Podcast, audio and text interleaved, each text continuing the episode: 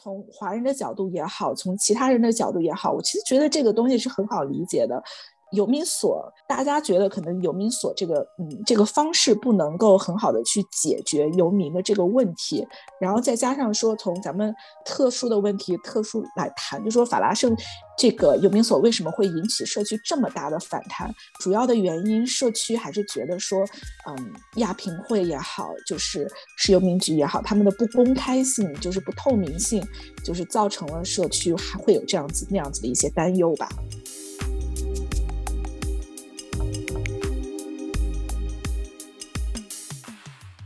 Hello，听众朋友们，大家好，欢迎收听这一集的世界 On Air，我是卓贤。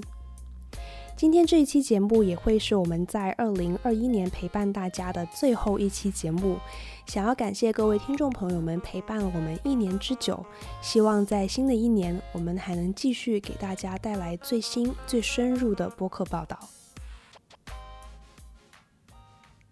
纽约的听众朋友，大家可能会注意到，最近在纽约三个的华人社区，大家都在很紧张的关注同一件事情的发展，就是新建游民所。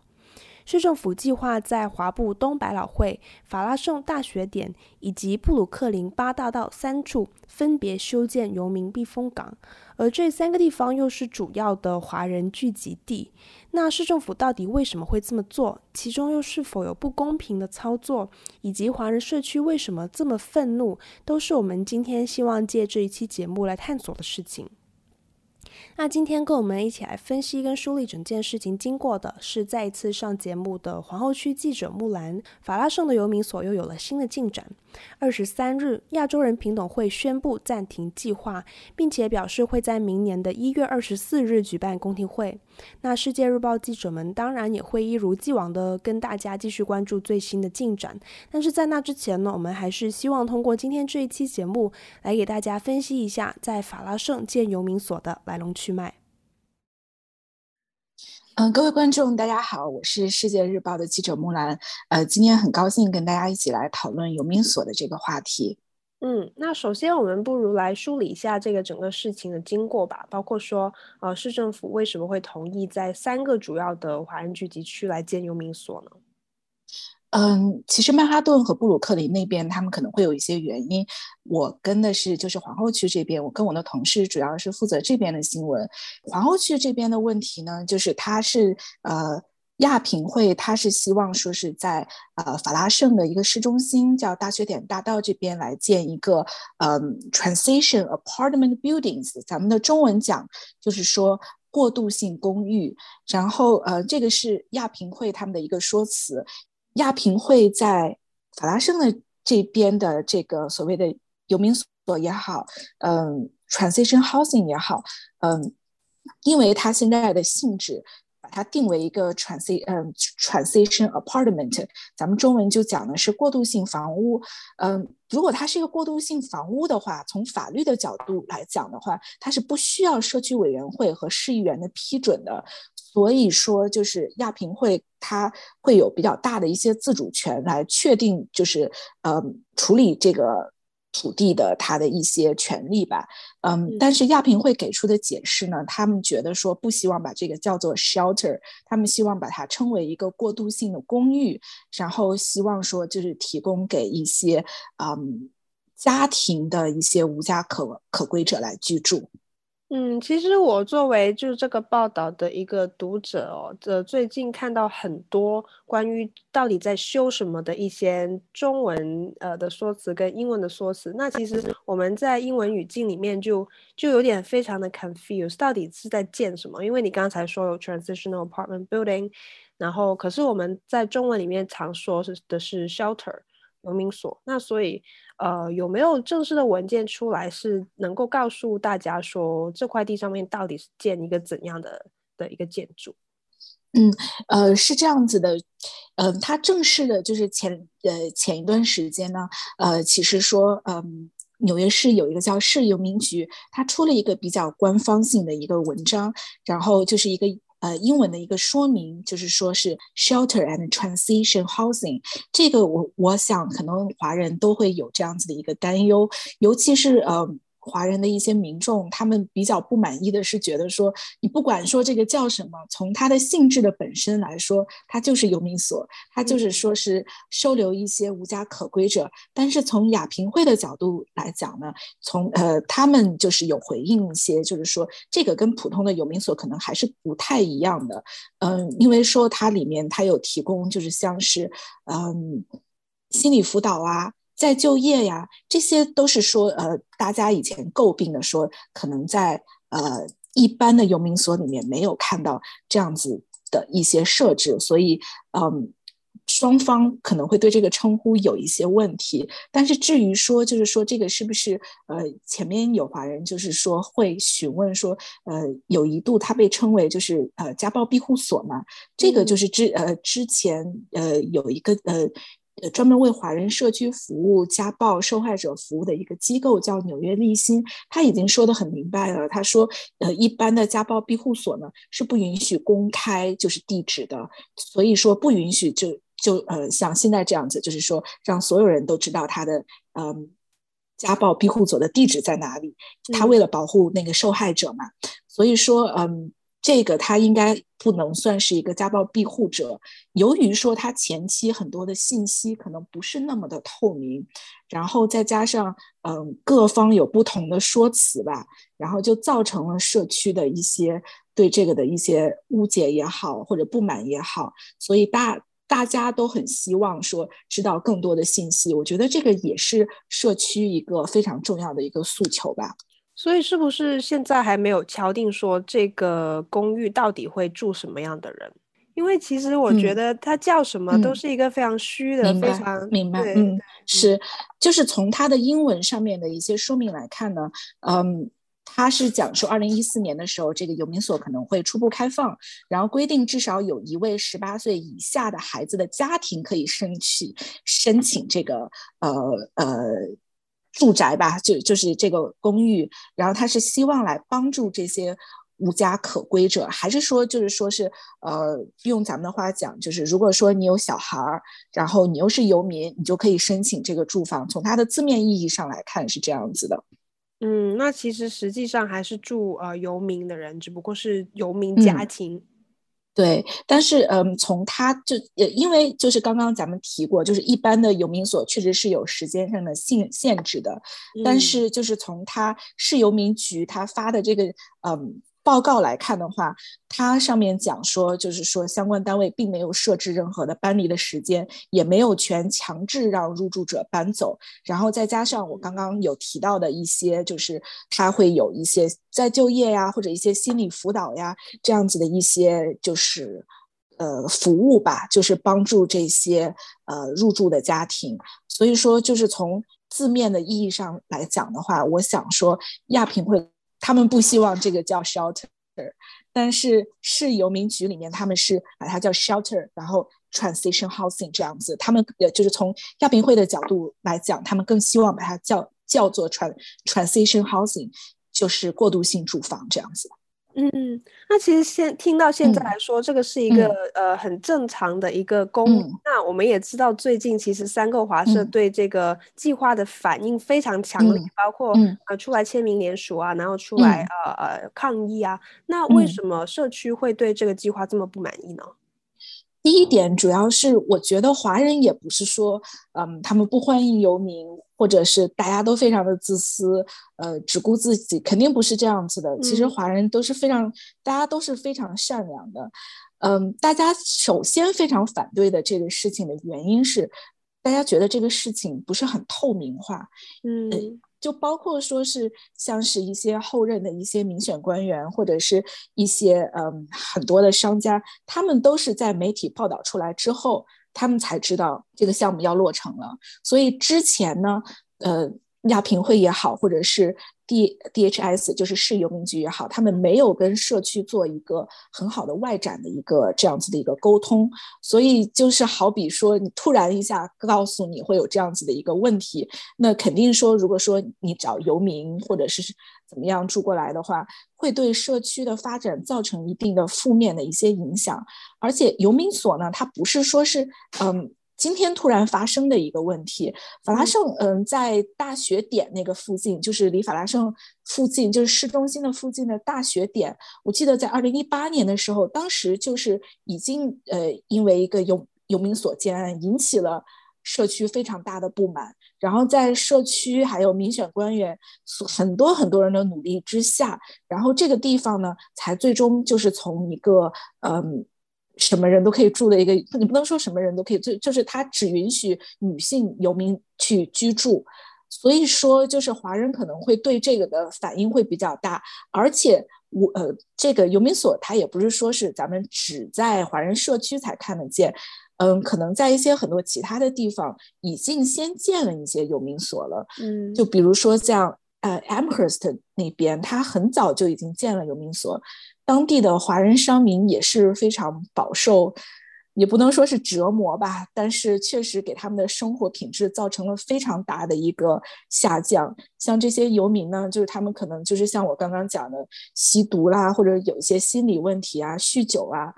他们在游民所住一段时间之后。可能就没有办法再继续住了，或者说是因为各种各样的原因，他们没有办法戒掉这些本身的这样子的一些毒瘾、酒瘾，又重新回到了大大街上，就导致游民越来越多，就在附近的街上。嗯、然后那边的华人商家呢，就是也很崩溃，因为游民也没有地方去嘛。那那怎么办呢？就就只能在他们他们店的门口，可能随地大小便啦，然后或者说是问他们索要钱财啦，然后对他们的生活都是造成了非常大的一些负面的影响，嗯、然后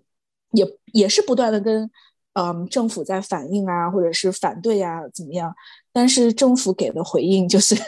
大家都了解的，就是这个现象就是越来越严重。嗯，那其实是不是我不知道我有没有回答你的问题。有，那其实 是不是可以理解成说，嗯、就是华社并不是反对修建这样可以帮助游民的地方，只是觉得从过去的经验来看，修建这样的游民所并没有真正解决这个问题，是吗？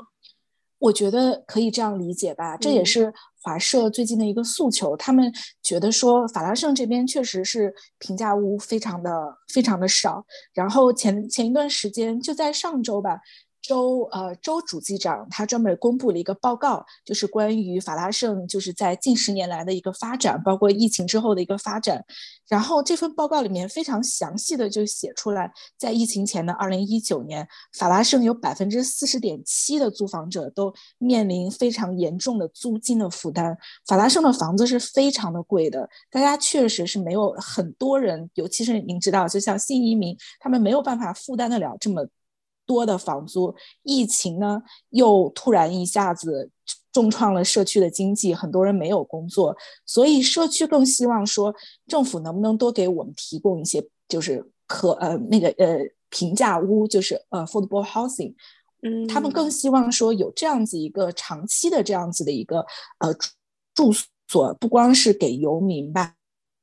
也算是给低收入者，因为法拉盛的情况其实是真的挺复杂的。我不知道卓贤有没有看到，就是说，嗯，法拉盛的街头呢，它其实是游民是在疫情之后越来越多的。之前可能是有游民会。会会在主主干道有乞讨，那些都是外族裔游民。然后说实话，我我个人很怀疑他们是不是真的游民，因为，嗯、呃，怎么说，就是我我觉得他们好像像是一种职业性的，就是乞讨。然后到了大家下班的时候，晚上天黑了，他们也就走了。但是疫情之后呢，确实法拉盛有很多的华人，就是亚裔面孔出现，他们是真的会在法拉盛就是搭纸箱。或者说是住帐篷，就是在街边那样子去住的。去年天也很冷啊，就是尤其疫情又那么肆虐，我记得很清楚，有几次就是下大雪、暴雪，然后他们就只能在纸箱里面度日。嗯，我有去真的采访过他们，我问他们说，为什么你们不去游民所？他们给的答案我觉得也非常的真诚，就是他们觉得说，第一个是。游民所呢，那些工作人员也好，其他的游民也好，他们不讲中文，就是很大部分人是不讲中文的。他们以前也试过住，住进去之后呢，就可能会被欺负，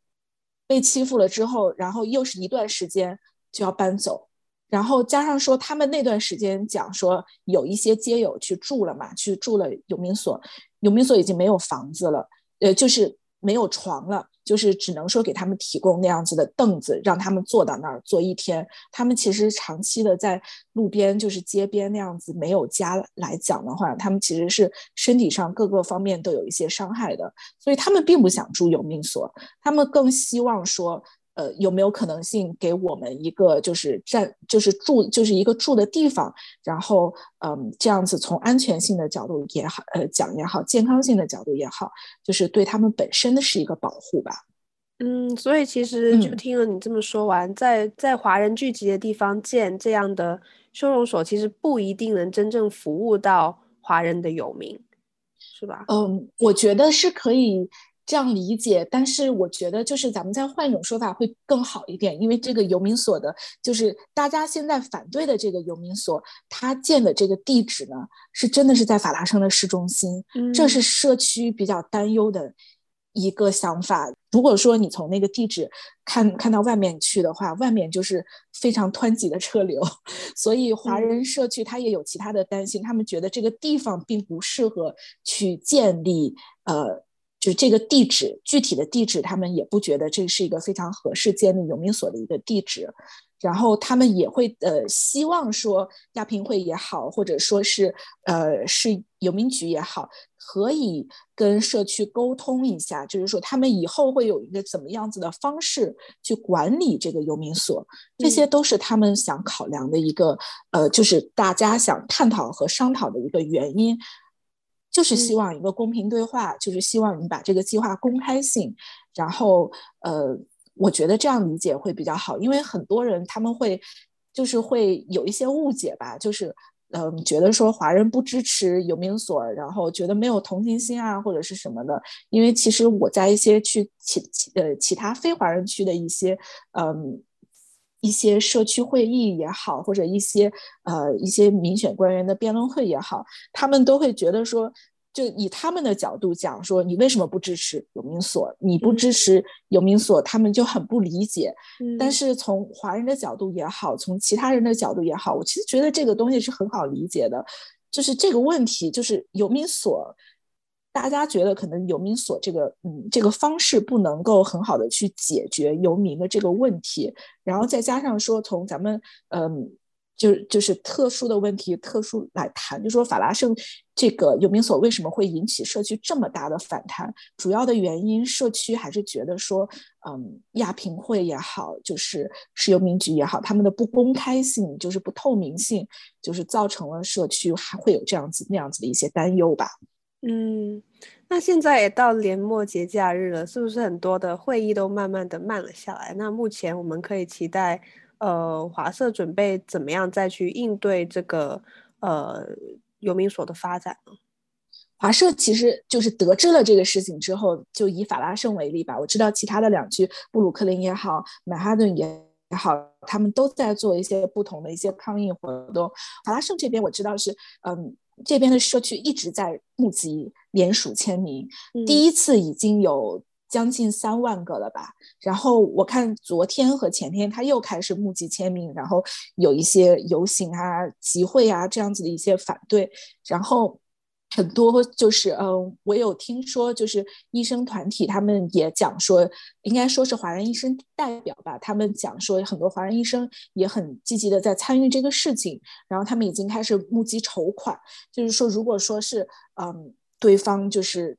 还是不是很愿意沟通，或者没有达到一个理想的一个效果的话，那华人也是希望说是通过用法律来保护自己的一个权益吧。嗯，那你觉得未来的发展的话，嗯，还是会建游民所吗？还是说在众多的抗议之下，他可能会建别的东西？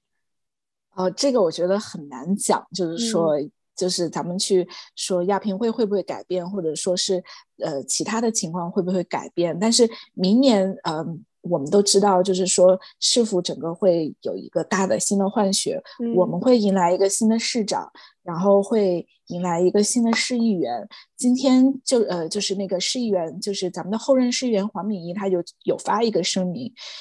就是说，嗯，他希望说，就是即呃，就呃，因为咱们之前谈到说，呃，因为这块地皮的一个性质的一个问题，其实就是说，嗯，他不需要市议员或者社区委员会的批准，嗯、但是嗯，黄黄敏仪的意思是，他觉得就是社区的支持还是非常的重要。然后嗯，他希望说就呃，市府也好，亚评会也好，就是公开资讯，呃，来回应民众的这种质疑。然后他也同意说，希望研讨在这个地，就是这个地皮上建造平价屋的可行性，然后以获得更多的支持吧。我觉得还有一点是想补充的是，嗯，呃，因为法拉盛这边确实是一个刚刚咱们讲了很复杂的一个，呃，一个地区，也不能说很复杂，但是我们是一个新移民的一个地区，所以很多情况来讲。并不是说是像呃其他社区的那么简单，就比如说咱们谈到游民吧，游民很大一程度上面怎么说呢？就是嗯，法拉盛有一种游民叫做 invisible homeless。你刚才说那个 invisible homeless 是隐形的游民，这意思吗？对对对。OK OK。他们是怎么形成的呢？就是咱们都知道有赌吧嘛，就是很、嗯、很多人知道，老人家也好，新移民也好，他们可能就是做那个赌吧，然后去赚那个差价，然后可能晚上就在堵巴呃就就在赌场里面过夜，然后但是疫情爆发了，像像呃像现在咱们都不确定说这个赌场它会继续开放还是会。会有些什么样子的措施？从去年来看的话，涌入的呃，就是出现了一大批的这样子的游民，其实都是这种咱们叫 invisible homeless，他们就是平时你看不到他们在街上的，但是一有这种大大。大一点的疫情来看的话，他们都出现了，嗯，在街头这样子，嗯，所以就是我觉得说，就是如果说社区会有更多的一些平价屋也好，或者说是有其他的一些方式来帮助他们，我觉得都是挺好的。但是如果说他们只只只是依靠这样子的一个 就就是方式，然后来赚更多的，就是来谋生吧，就是维维持他们的生计，我。觉得就从我的角度来看，其实真的也挺可怜的，就是希望说，呃，政府也能真正的帮到这些游民吧，帮助他们重回社会。因为很多游民，他们不是说真的就是想成为游民。我觉得华人在这个比例里面占的应该不是特别的多，就是他们愿意成为职业游民，去问店家要钱那样子。很多人都是真的没有办法了，找不到工作，然后身体不好，他们需要社会可能去。给他们的一些帮助吧，就是希望说政府可以给他们提供这样子的呃一些临时的住宅也好啊，或者说是一些工作机会也好啊，就是彻底解决这个问题，不要让这个只只是说浪费纳税人的钱，不断的花钱，然后让这个问题越来越严重。嗯，说的很好。节目结束之前，想要提醒大家，世界 On Air 播客目前在 Apple Podcast、Google Podcast、Spotify、Breaker、Pocket Casts、Radio Public 均可收听。欢迎在各平台追踪关注我们，及时获取节目更新通知。每周二在世界新闻网和各大播客平台与您不见不散。